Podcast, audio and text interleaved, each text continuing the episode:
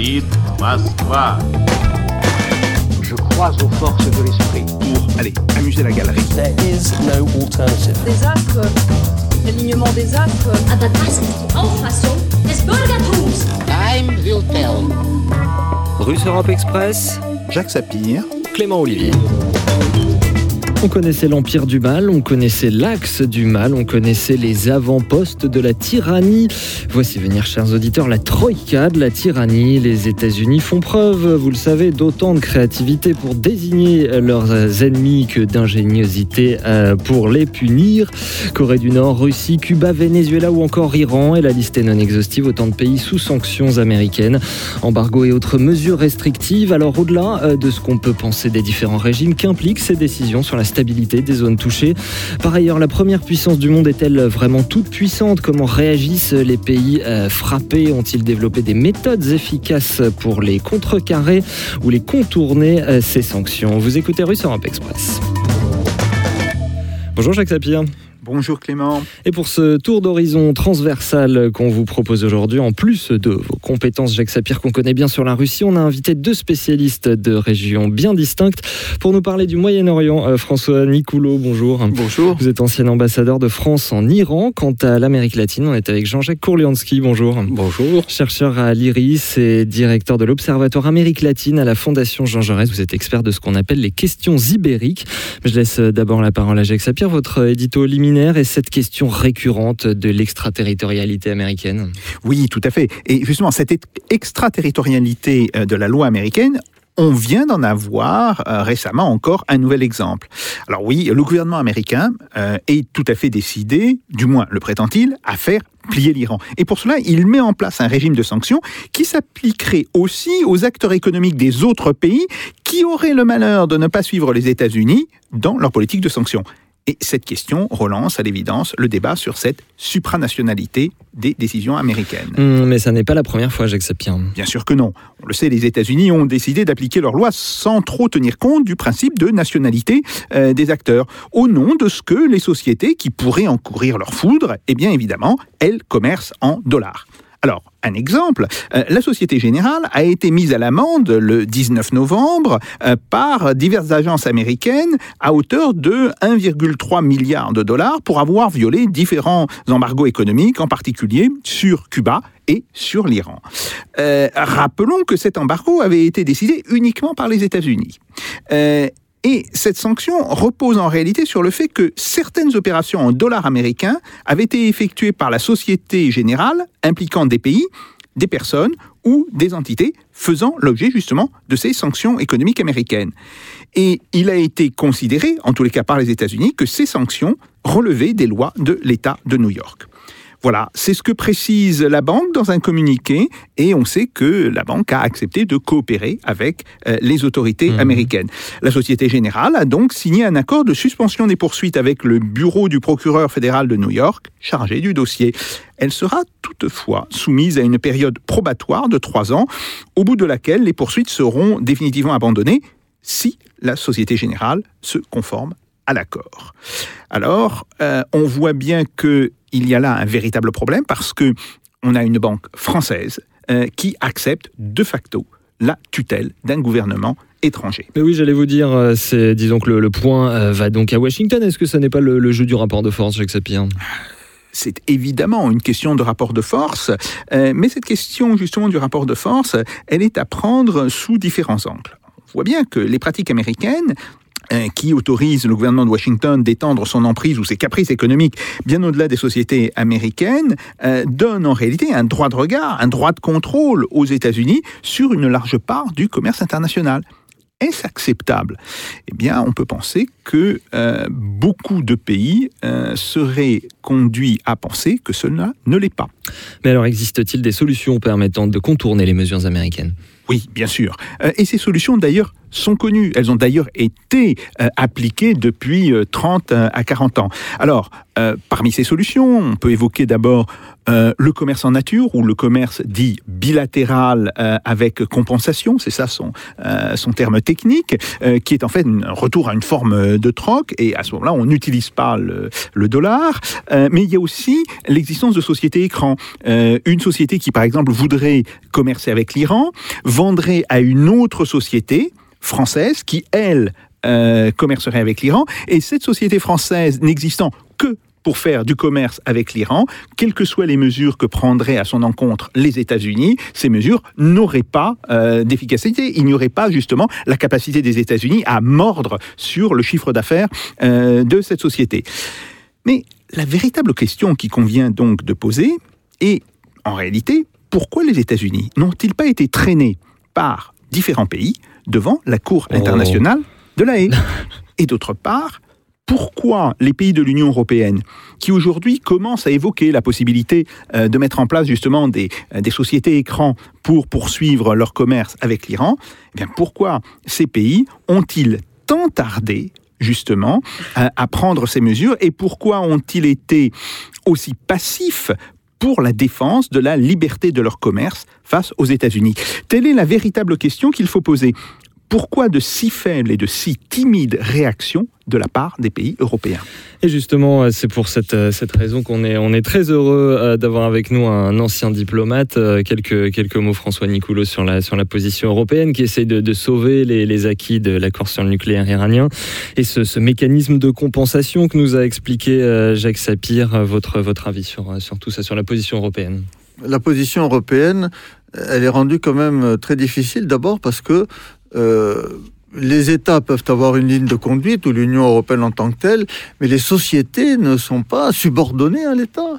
Euh, quand Total euh, décide à contre-coeur hein, de, de ne plus intervenir en Iran, c'est tout simplement parce qu'il emprunte sur le marché américain euh, 70% des- de, de Mhm. ses besoins euh, en liquidité. Et on, en fait, euh, toutes les sociétés d'un peu d'importance, celles qui précisément font du commerce international, sont d'une certaine façon des sociétés américaines. Les banques euh, européennes, enfin qui appartiennent à l'Union européenne, quelles que soient les injonctions euh, de leur gouvernement ou de l'Union Ben, européenne, de la Commission, ou quoi que ce soit, euh, elles, n'y- elles- elles savent très bien que si elles, que si elles violent les sanctions américaines, elles prennent le risque d'être éjectées de, des grandes bourses américaines, de, la, Wall Street, et donc elles sont coincées. C'est pour ça que je vous pose la question. On a entendu Bruno Le Maire euh, taper du poing sur la table, un peu tous les pays membres de, de l'UE, mais qu'est-ce qui est finalement fait? Le, Ce SPV, le ce Special Purpose Vehicle, c'est- son nom de, de cette chambre de compensation qui doit être mise en place. Euh, on a décidé de, de faire euh, ça, mais en même temps, pour l'instant, personne ne s'avance à l'accueillir, peut-être justement par peur de représailles.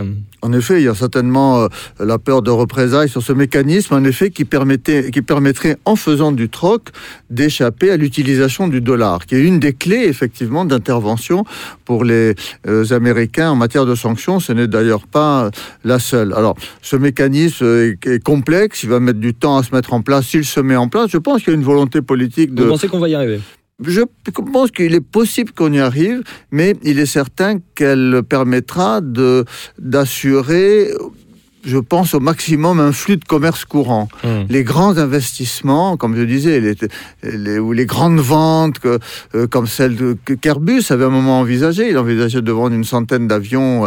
Ça, ça peut pas passer par des mécanismes de ce genre. hein. Alors vous êtes tout à fait plutôt, clair. plutôt optimiste et on, on l'entend bien, n'empêche que Total part euh, pour de vrai là, de- d'Iran, donc ça ne marche pas vraiment jusqu'à présent. Euh, Ça marche à moitié. euh, euh, en- ensuite, il faut voir quelle est le- l'efficacité des sanctions sur l'économie iranienne et sur la société iranienne. hein.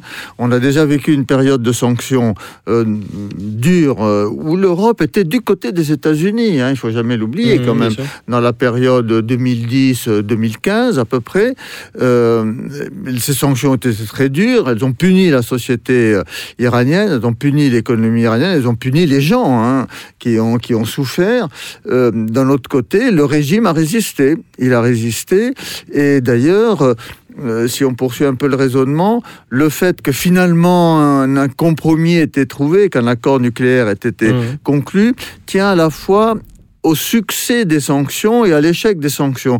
Succès dans la mesure où la population euh, souffrait, donc euh, aux élections de 2013, Rouhani, le candidat, a fait campagne là-dessus. hein. il a fait campagne là-dessus sur la levée des sanctions, en disant ça sert à rien d'avoir des centrifugeuses hein, d'enrichissement d'uranium qui tournent si l'économie ne tourne pas. Mais en même temps, les Américains, et Américains étaient conscients du fait que si dur que les, que les sanctions soient sur l'économie euh, iranienne, elles ne ralentissaient pas la progression du programme nucléaire. Et donc, il y avait un échec des sanctions dans leur but euh, primordial qui a amené les Américains à dire il faut faire des concessions pour arriver à trouver un accord. Et ça a été un, oui, un acquis euh, diplomatique euh, tout à fait, tout à fait salué. Euh, cette, cette phrase un peu piquante de, de Jacques Sapir tout à l'heure, pourquoi est-ce que les États-Unis n'auront jamais été traités devant la Cour internationale de la haie Votre, votre avis, François? Non, non, mais ils l'ont été. D'abord, les, les Iraniens ont, traité- ont- ont traîné les États-Unis tout récemment, précisément à l'occasion du rétablissement des sanctions. Et la Cour a émis un jugement provisoire en attendant le jugement définitif, où il demande, euh, à titre euh, donc conservatoire, enfin pour la, en attendant la décision définitive, que les Américains euh, lèvent les sanctions, en tous les cas sur les biens essentiels, sur les biens humanitaires, agricoles, santé, médecine, etc. Les États-Unis n'en font rien. Évidemment, les Iraniens ne sont pas contents, mais pour être tout à fait euh, juste, il faut rappeler aussi que les Iraniens qui avaient, donc- qui avaient été condamnés par la même Cour internationale de justice quand les Américains les avaient poursuivis à l'occasion de la prise en otage de 52 Américains à l'ambassade euh, américaine, donc aux États-Unis, les, les Iraniens avaient été condamnés, avaient refusé d'app- d'appliquer la décision de la Cour. Jacques Sapir. Oui, euh, on, voit bien le, problème euh, et on voit bien d'ailleurs les, limites d'une action iranienne euh, face euh, au tribunal international de la Haye. Euh, le problème, ça serait plutôt aux Européens. on peut dire, de, traîner les États-Unis devant le, le tribunal de la Haye, euh, justement pour préjudice euh, par rapport euh, à leur flux de commerce international. Et la question qu'on peut se poser, c'est euh, pourquoi n'en est-il rien? C'est une vieille question. Elle avait commencé à se poser quand il y avait eu le début de la procédure contre la Société Générale. C'était, je crois, du temps encore de la présidence de M. Nicolas Sarkozy, parce que c'est une affaire qui dure depuis maintenant de, fort nombreuses années. Et euh, si vous voulez, ce- euh, cet acte était resté absolument sans réponse euh, du gouvernement français. François Nicolau. Oui, c'est exact. Mais il est vrai, disons que, enfin, euh, la- la- l'Europe a quand même euh, poursuivi les États-Unis en matière de sanctions, mais alors devant le tribunal, devant le d'arbitrage de l'Organisation mondiale du commerce. hein. Ça, ça s'est passé euh, dans les années 95. L'affaire n'a pas abouti parce que les Américains ont cédé à l'époque. Et précisément, Total était en jeu. Total voulait intervenir en Iran. Les sociétés pétrolières euh, européennes, elles ont été empêchées d'intervenir en raison des sanctions américaines. Les Européens ont réagi en traînant les États-Unis devant tribunal de l'Organisation euh, mondiale du commerce. Et finalement, les Américains ont cédé. Le président américain, qui était Clinton à l'époque, a pris ce qu'on appelle des waivers, des exemptions, qui ont des exemptions à leurs propres sanctions, donc, qui ont permis en, en l'occurrence aux sociétés européennes, et notamment à Total, d'intervenir euh, de façon très importante en Iran dans le domaine pétrolier. Hmm. Jean-Jacques Kourlianski, changeons euh, de, de continent si, euh, si vous le voulez bien. Euh, en Amérique latine, ça c'est votre domaine. On a quand même le, le Venezuela et euh, Cuba, dont on parle beaucoup. Évidemment, un embargo qui était, euh, qui, qui- dont on parlait d'une levée, mais c'est peut-être un peu remis en question par Donald Trump. Euh, sur, le, sur le Venezuela, peut-être euh, d'abord, on parle beaucoup euh, d'une dérive autoritaire de Nicolas Maduro, mais il faut rappeler euh, ce que subit le, Venezuela, le Venezuela comme sanctions américaines. Bon, alors, il y a des sanctions effectivement américaines euh, à l'égard du Venezuela, mais qui ne portent pas sur l'essentiel. C'est-à-dire, elles ne portent pas sur les ventes de pétrole vénézuélien aux États-Unis. Bon, euh, les, les, les ventes euh, doivent se faire en, en cash. Euh, il n'y a pas de. C'est un petit peu comme les ventes de, de- des achats par Cuba de produits alimentaires ou pharmaceutiques aux, aux États-Unis par dérogation euh, aux sanctions de, de 1962, 92 et, et 96. Euh, donc il y a des pressions qui visent des personnes qui sont interdites de Mhm. séjour aux États-Unis, dont les comptes bancaires et les avoirs aux États-Unis ont été bloqués, mais qui ne portent pas sur l'essentiel, sur le pétrole. Donc il faut bien voir Mhm. que toutes ces mesures que prennent euh, les États-Unis de façon unilatérale sont des mesures avec euh, beaucoup de trous, sont des mesures passoires. hein. Euh, un cas non pas portant sur le Venezuela, mais, mais sur Cuba, Ouais, qui est très révélateur de, de cette situation. La France, traditionnellement, était le premier exportateur de produits agricoles à Cuba. Se posait un problème de garantie, d'assurance pour les exportateurs français. Euh, après l'affaire, non pas de la Société Générale, mais de la BNP et, et de, du Commerzbank aussi, la, faut la nous, banque nous allemande. peut-être, oui. Il faut peut-être nous rappeler et- ça. et- non, mais c'est la, la même, la oui, même. oui, c'est- c'est- Jacques Xavier. c'est- c'est- ces deux sociétés avaient été euh, condamnées, Condamnées. justement pour le commerce avec Cuba par qui euh, en États-Unis. dollars via les États-Unis. Euh, Et donc, euh, les sociétés d'assurance françaises ont refusé de garantir les, les exportateurs français. Euh, traditionnels euh, en matière agricole en direction de Cuba. Et le paradoxe est le suivant, c'est que depuis euh, 2000, les États-Unis autorisent euh, le lobby agroexportateur américain à vendre euh, leur production à Cuba sous réserve que les Cubains payent cash. Donc les exportateurs français de produits agricoles n'ont pas pu euh, conserver leur marché cubain faute euh, d'avoir un- un- une garantie d'assurance. Et ce sont donc les producteurs nord-américains euh, qui ont, eux, eu cette possibilité en infraction, entre guillemets, Mhm. avec, euh, par dérogation aux, aux règles de, de- de sanctions imposées par, par les États-Unis. Oui, Sur pardon. Cuba, ce- ce- cette détente qui était amorcée dans l'ère Obama, quelle est votre interprétation de ce revirement de Donald Trump? C'est- un revirement partiel, puisque Obama n'avait pas levé les sanctions. Hein. Oui, Donc, ce qui avait été rétabli, ce sont les de en détente, quand même, 2015, oui, oui. c'est la réouverture des ambassades. Bon, il y avait de- depuis quelques années des, des, des- des- des quasi-ambassades qui fonctionnaient dans les deux pays sous l'autorité nominale de, de la Suisse, sous la responsabilité de la, la Confédération helvétique. Donc, il y a eu une officialisation des, des relations euh, diplomatiques, un rétablissement, disons, qui avait été rompu en 1962. Euh, un allègement euh, des possibilités de, de voyager à Cuba Mhm. de la part des, des citoyens cubains ou binationaux vivant euh, aux États-Unis. Donc ces choses-là ont été euh, révisées. Euh, et le gouvernement de Donald Trump a ajouté une sanction supplémentaire. Euh, il a interdit toute relation avec un conglomérat euh, de, de l'armée cubaine qui gère la plupart des, des, des activités touristiques du, du pays.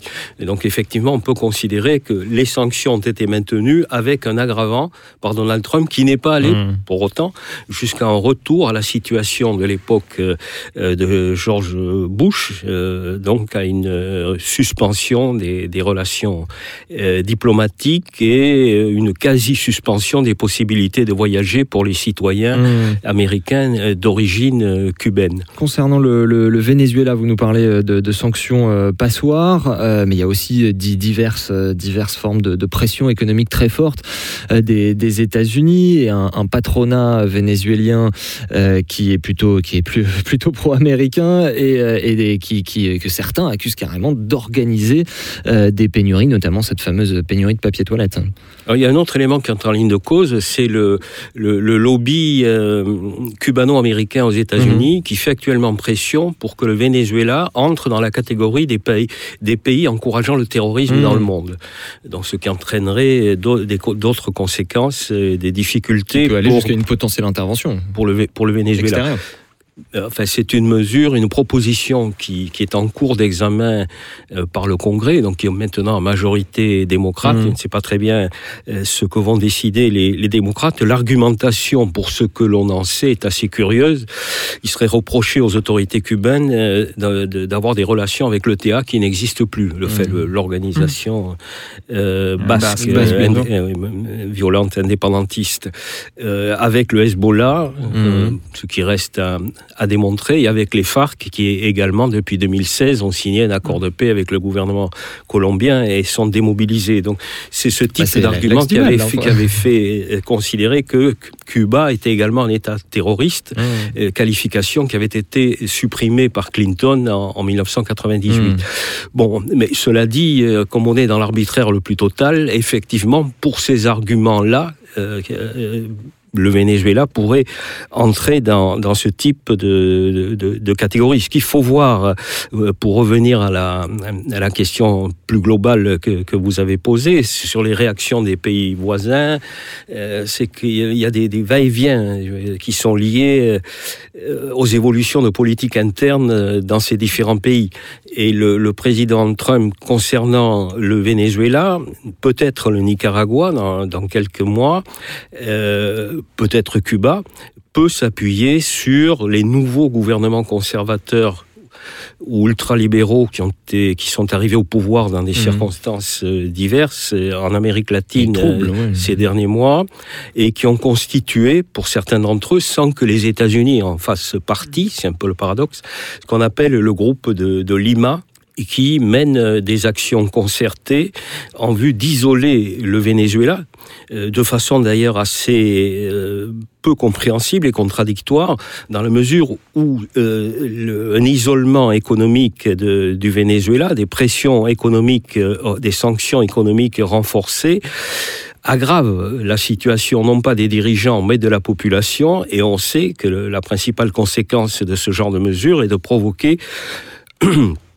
un exode de plusieurs centaines de milliers de, de Vénézuéliens que doivent gérer euh, les pays euh, frontaliers, les pays voisins, qui n'étaient pas du tout préparés à ce genre de, de situation, euh, qui étaient davantage habitués, auxquels étaient davantage habitués les pays euh, africains ou les pays du, du Moyen-Orient. Mmh. Donc on, on est euh, dans cette situation-là et c'est un élément qu'il convient de prendre en compte également pour l'Europe où les positions peuvent être également euh, plutôt favorables aux États-Unis à certaines époques et plutôt réservées à d'autres.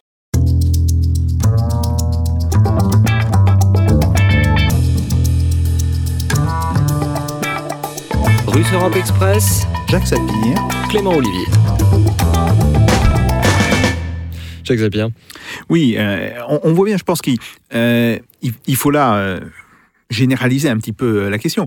Euh, on voit bien que les États-Unis euh, s'arrogent le droit euh, d'intervenir. Alors, qu'ils le fassent euh, en leur nom, très bien, mais s'arrogent le droit surtout d'intervenir sur le commerce des autres pays. C'est-à-dire qu'il il y a des sociétés euh, françaises, allemandes, italiennes, etc., euh, qui sont touchées, etc. Bon, et, ça, euh, c'est un point euh, à la fois important euh, commercialement, mais c'est un point aussi euh, qui est en train de remettre en cause, en réalité, ce qu'on appelle la mondialisation. Parce que, en réaction à cela, toute une série de pays sont en train de développer des relations et euh, sortent ou sont en train de sortir de ce grand marché globalisé. Donc, le, euh, la chose qui m'apparaît quand même très paradoxale, c'est que ce sont les États-Unis qui ont beaucoup poussé à cette globalisation, à cette mondialisation, en tous les cas financière, mais aussi commerciale, dans les années 80, les années 90 et le début des années 2000, et qui aujourd'hui, par leurs mesures, sont en train de provoquer une fragmentation euh, du monde. Euh, on le voit par exemple euh, sur euh, les agences de notation. Euh, il y a 25 ans, il y avait essentiellement trois agences, elles étaient américaines. Aujourd'hui, la Chine s'est dotée d'une agence de notation et qui évidemment note de manière très différente des agences américaines, que ce soit les titres russes, les titres chinois, etc. La Russie euh, en fait, c'est doté d'une agence qui est en train de se développer et qui va commencer à fournir euh, normalement ce printemps euh, des premières notations généralisées euh, sur euh, 700 à 800 sociétés non russes. Donc, on voit bien que on n'est plus dans la situation où l'on pouvait être dans les années 90. Et la question que je me pose, c'est est-ce que l'on n'est pas en train, en fait, euh, d'aboutir à une situation où, euh, ben, chaque pays ou chaque groupe de pays est en train de se Mmh. replier sur soi. Avant de vous faire euh, réagir, messieurs, euh, justement par rapport à la Russie, il faut nous expliquer en quoi les sanctions américaines se distinguent des sanctions européennes contre la Russie. Oui, euh, alors les sanctions européennes, euh, elles ne touchaient euh, que très très très très faiblement. Euh, en fait, euh, économiquement, on- n'arrive pas à voir euh, leur impact sur sur l'économie russe. Par contre, ce qui est assez significatif, c'est que la Russie a pris à l'occasion de ces sanctions des contre-sanctions qui elles ont eu un effet assez sensible. Alors très particulier, euh, essentiellement dans, le- dans le secteur de, de l'agroalimentaire, euh, sur euh, toute une série de pays de l'Union européenne, dont en particulier la France, euh, l'Italie, la Pologne, bon, Mm. etc. Par contre, euh, les sanctions euh, des États-Unis euh, qui portaient plutôt sur la question financière, euh, alors là aussi, c'est extrêmement intéressant. Elles ont provoqué euh, en 2014-2015 en partie euh, une très grande fragilité du marché d'échange euh, et de la situation d'échange en Russie, euh, qui a fini par être euh, digérée par la Russie. Mais aujourd'hui, ce que l'on voit, c'est que la Russie est en train d'abandonner l'usage des bons du trésor des États-Unis comme moyen de réserve pour sa banque centrale. Et donc, on voit bien que la Russie, de fait, qui parlait depuis 2008 de sortir d'un monde qui était dominé par le dollar, mais ça restait essentiellement au, au niveau déclaratoire, il n'y avait rien de sérieux euh, qui avait été fait à l'époque, eh bien aujourd'hui, elle est d'une certaine manière amenée à construire un système, Mmh. euh, euh, si vous voulez, alternatif avec la Chine. Et ça repose justement Mmh. la question du devenir de la mondialisation. Mmh, Une, une, une Russie qui se, qui se cherche donc des, des solutions euh, alternatives, des solutions de, de contournement. François Nicoulot, euh, vous qui êtes euh, ancien diplomate, cet, cet unilatéralisme américain dont, dont parle Jacques Sapir, qui remettrait en cause la mondialisation, ou en tout cas la mondialisation telle qu'on la connaissait, votre, votre avis? Oui, ça, mais ça va prendre tout ça va prendre du temps. hein, ça, ça, euh, on voit bien que tout le monde essaye de trouver des, des, des- façons euh, d'échapper euh, à, ce, à cette hégémonie hein, du, du dollar et de l'économie américaine. Mais bon, le dollar représente encore aujourd'hui 80% des échanges internationaux. Le- le- les échanges en pétrole, les échanges de, de, de pétrole, les ventes de pétrole se font en dollars. hein. Quand, Airbus vend des, avions à une société européenne, Air France ou à si vous voulez, les transactions se font en dollars. C'est Mmh. quand même assez curieux. On pourrait imaginer qu'elles se fassent en euros. Bon, on peut un jour elles seront peut-être en euros, mais bon, c'est pas encore arrivé aujourd'hui. Voilà, on en est, on en est là à ce stade. Donc tout ceci va prendre un certain temps. Mmh. L'hégémonie du, du dieu dollar, comme disait euh, Céline. Ces ventes de, de pétrole en dollars, euh, Jean-Jacques Kourlianski, euh, votre, votre avis sur le pétro, la crypto-monnaie de Nicolas Maduro? Est-ce Non, que- je voudrais revenir Bien sur sûr, le- je vous en prie. Ce qui a été évoqué tout à l'heure, sur la, la globalisation, le rôle des sanctions dans l'évolution des choses. Absolument, je crois qu'il faut distinguer les sanctions, l'origine des sanctions. Il faut rappeler que pour Cuba, ça remonte en 1962, en Mhm. pleine guerre froide. On était dans un autre contexte. Ces sanctions ont été perpétuées en pleine, ép- en pleine époque de, de l'euphorie de, de la globalisation. Dans les sanctions avaient une vocation et ont toujours une vocation essentiellement politique. Euh, la globalisation, c'est autre chose. hein. Et Ce n'est plus aujourd'hui à l'ordre du jour du président des États-Unis, hein, qui a, il faut rappeler, qui, a, qui, a fait, qui, qui s'est retiré des négociations du traité transpacifique, euh, qui, après avoir beaucoup hésité, a, a maintenu euh, la présence des États-Unis dans, dans l'accord de libre-échange nord-américain, mais en imposant Mmh.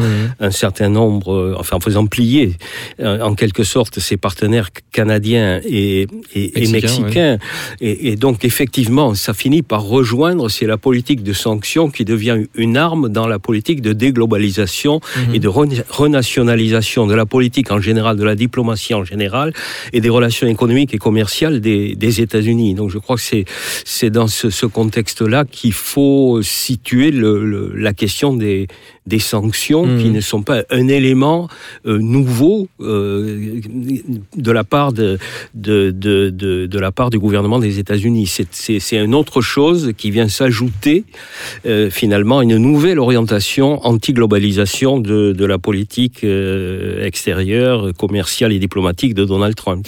Et face à cela, les, les mécanismes de contournement, je mentionnais le pétro. Bon, les, les mécanismes de contournement, c'est de rechercher d'autres partenariats. Donc, euh, les, les, les ennemis de mes ennemis sont mes amis. Donc, euh, on a vu euh, bon, que Cuba avait cherché, ça a provoqué le basculement d'ailleurs de, de, du, du tiers-mondiste cubain vers un tiers-mondisme aligné sur l'Union soviétique, donc qui a été le partenaire principal de Cuba Il a fallu choisir jusque son dans camp, les- ouais. jusqu'en 90, oui, à partir du moment, où- enfin, quand il y a eu les, les changements que, que vous savez, donc Cuba est passé par ce qu'on appelle une période spéciale et qui a été extrêmement euh, brutale, avec une perte de 40% du, PIB, des difficultés pour la population, des, des, boat people en direction de- des pays de la région et, et des États-Unis. Puis Cuba s'est appuyé sur euh, le Venezuela donc avec euh, des échanges euh, Mhm. euh, pétrole contre techniciens non- À de- médicaux, vous- médicaux, sportifs, vous- avec Hugo Chavez, ouais. avec le, le Venezuela. Bon, le Venezuela n'est plus en mesure d'assurer ce, ce genre Mhm. d'accord. Le PIB cubain a rechuté, il sera de, de 1% cette année.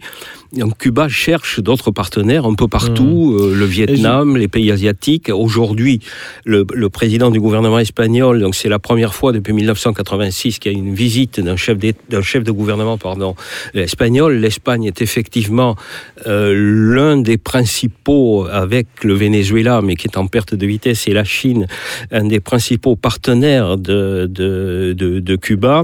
Euh, la France, bon, qui a joué un, un certain rôle euh, avec dans les relations Mhm. avec Cuba. Donc il y a beaucoup de PME, donc ce qui permet euh, européennes présentes euh, à Cuba qui n'ont pas d'activité euh, aux États-Unis, donc ce qui permet de, de, de- en quelque sorte de contourner naturellement le- le- l'embargo, mais avec beaucoup de difficultés portant sur euh, l'impossibilité d'utiliser le, le dollar dans, dans les transactions, d'utiliser même euh, euh, des compagnies de transport maritime euh, qui, qui ont des activités en direction des États-Unis. Il y a eu des cas de, de- d'ONG comme Caritas qui n'ont Ouais, pas ouais. pu envoyer, après une catastrophe naturelle à Cuba, Mhm. une aide, puisque le bateau qui avait été affrété est un bateau, était un bateau d'une compagnie maritime ayant des activités aux États-Unis.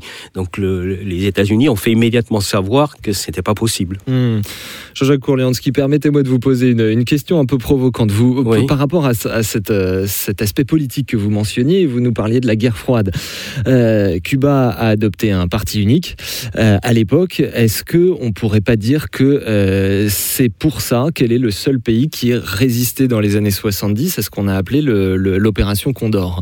Évidemment, je ne fais pas l'apologie des partis uniques, mais est-ce que finalement la, dictature ne serait pas le moyen le, moins inefficace, paradoxalement et malheureusement, pour résister, aux pressions américaines? On, on pourrait poser le problème à l'envers. Quand on Mhm. discute avec des, des officiels cubains, en, en- en- privé évidemment, ils reconnaissent à peu près tous que une ouverture à Cuba est possible, mais cette ouverture ne sera possible qu'après une Mhm. normalisation euh, des relations avec les États-Unis et que dans la situation actuelle, euh, c'est quelque chose qui, qui leur paraît euh, de nature à déstabiliser Mhm. les, les équilibres cubains et à faire retomber Cuba dans la situation qui était la sienne Mhm.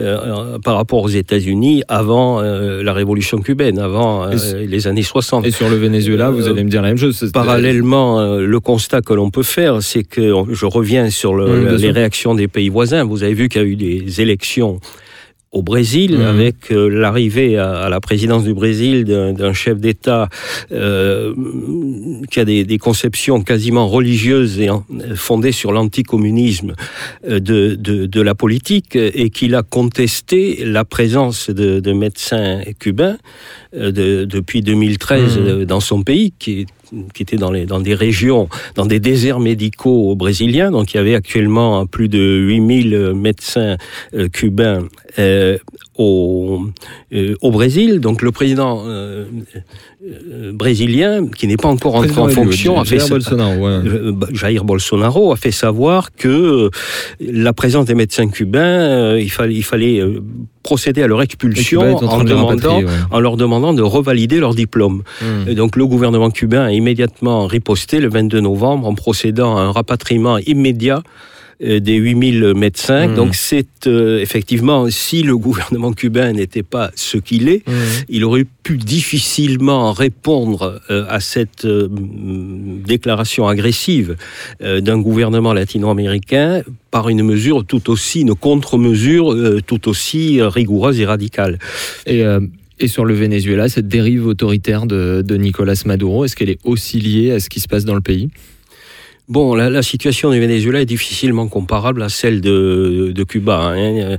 Il n'y a pas eu de, mesures aussi radicales au Venezuela qu'à Cuba en, matière de, nationalisation euh, des entreprises privées, euh, de négation de, la liberté d'opinion. Il y a des, des élections euh, avec une présence de différents partis politiques.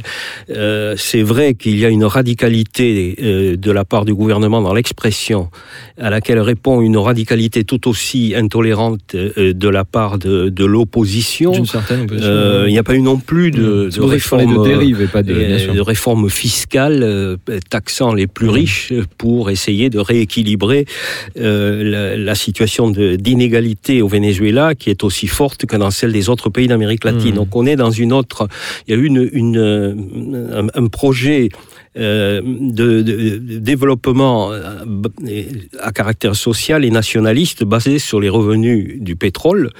Euh, et donc qui a fonctionné relativement bien euh, pendant la, période où les prix du pétrole étaient très élevés. Et donc le contexte a changé. Et, là on, s'est aperçu que la société pétrolière n'était plus en mesure d'assurer les quotas auxquels l'OPEP euh, lui donne droit dans la mesure où euh, l'État ayant pompé beaucoup trop euh, d'argent dans les revenus de- d'exportation pétrolière de PVDSA, euh, cette société n'avait pas procédé à la maintenance euh, nécessaire permettant de, maintenir les, quotas qui lui sont accordés par l'OPEP. Donc euh, il y a du, des facteurs également. euh, euh, le, gouvernement, enfin c'était le pari d'Hugo Chavez, euh, tentative de s'appuyer sur une bourgeoisie nationale face à une bourgeoisie euh, plutôt euh, liée aux, aux intérêts des États-Unis, aux intérêts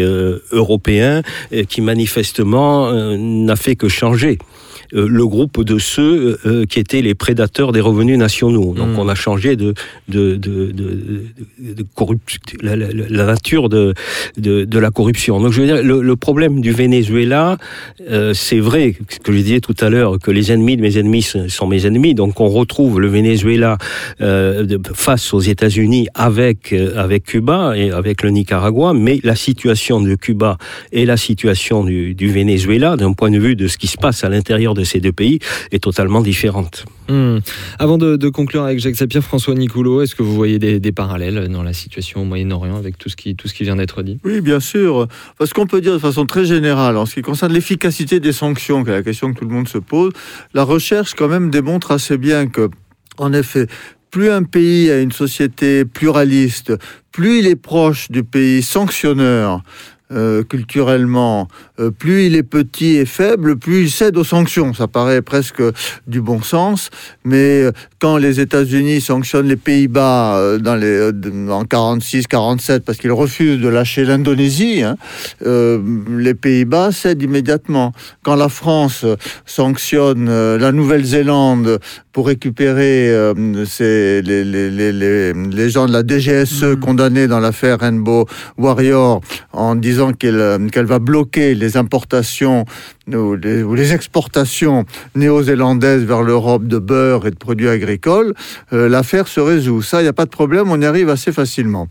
Ça devient plus compliqué, en effet, quand on a des régimes puissants, des régimes fermés, hein, qui peuvent quand même vivre en autarcie. C'est euh, dans une certaine mesure le cas de, de la République. euh, islamique d'Iran, Oui, où on voit des pays qui ont un effet. et- tout à l'heure. Et ça peut, il faut être, est important aussi que le, le sujet soit bien ciblé. Les Mmh. sanctions peuvent être efficaces, être utiles même, parce qu'elles sont quand même moins brutales que la guerre. Elles sont quand même plus efficaces que les simples déclarations euh, politiques. Mais encore faut-il que l'objectif soit bien fixé, qu'il soit à proportion, que ce soit pas euh, une réaction, disons, face à l'émotion de l'opinion. Qu'est-ce qu'on fait euh, contre un pays qui nous embête ah, euh, l'opinion locale euh, s'inquiète chez nous, donc on, applique des sanctions. Ça, ça marche en effet assez rarement. hein. Hmm. Jacques Sapir, le mot de la fin, vous nous parliez d'une Amérique qui finalement euh, s'isole par son unilatéralisme. Ça reste quand même la première puissance au monde, euh, sans aucun doute. Alors, euh, est-ce que c'est toujours la première puissance Ah. euh, au monde? Euh, Oui, militairement. PIB, militairement, oui. militairement, oui. En PIB, non. Euh, en PIB, elle a déjà été euh, dépassée par la Chine. Bien sûr, le PIB par habitant de la Chine reste très faible, mais le PIB global de la Chine est aujourd'hui euh, l'équivalent euh, du PIB des États-Unis. Et quand on regarde au niveau du PIB mondial, on voit d'ailleurs euh, une baisse de la part des États-Unis et de l'Europe, euh, qui est extrêmement sensible euh, depuis une euh, trentaine d'années. Donc, il est très clair aujourd'hui que le problème auquel on va être confronté, c'est euh, la fin de la superpuissance ou de l'hyperpuissance américaine, euh, mais que les actions du gouvernement américain euh, ne permettent pas à un autre système, à un système qui serait peut-être, je dirais, plus ouvert, euh, qui ferait sa part à d'autres pays importants, bien sûr la Chine, mais il faut, il faut pas oublier l'Inde, euh, qui est un pays dont on parle très peu en France et qui est un pays qui est en train de devenir une très grande puissance et qui est d'ailleurs euh, d'ores et déjà une puissance nucléaire,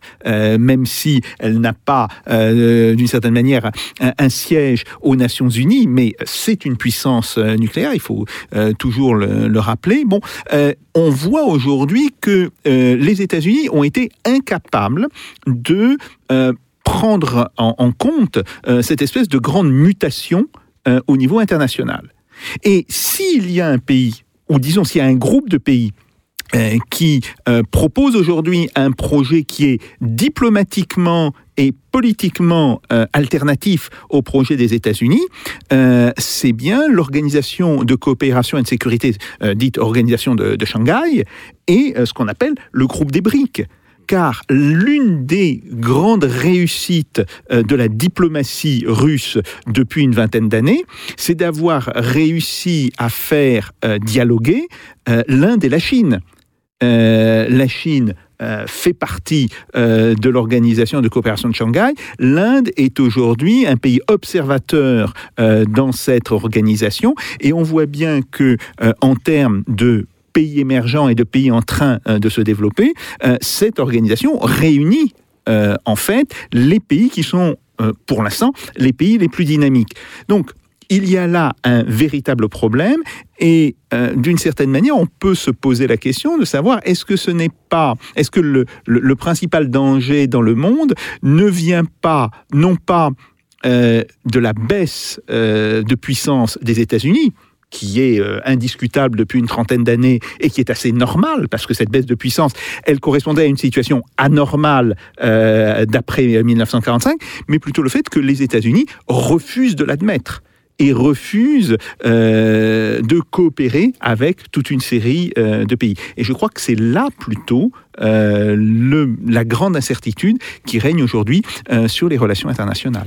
Et voilà, est-ce un déni de réalité de nos amis américains? On vous laissera sur euh, cette question, chers auditeurs. Merci François Nicolo et Jean-Jacques Kourlianski. Merci à vous deux pour votre expertise. Merci bien sûr aussi à vous, Jacques Sapir, et à vous qui nous écoutez en radio ou qui nous regardez sur Internet. Cette émission se décline en effet en images. Ça se passe sur notre page YouTube et notre site. À mes euh, pour préparer et produire cette émission, Jean-Baptiste Mendes à la technique Pipo Picci, Thibaut Piquet, Antoine Darwin. On vous donne tous rendez-vous au prochain numéro de Russe Europe Express avec Jacques Sapir. D'ici là, faites pas vos Jacques. Salut à tous.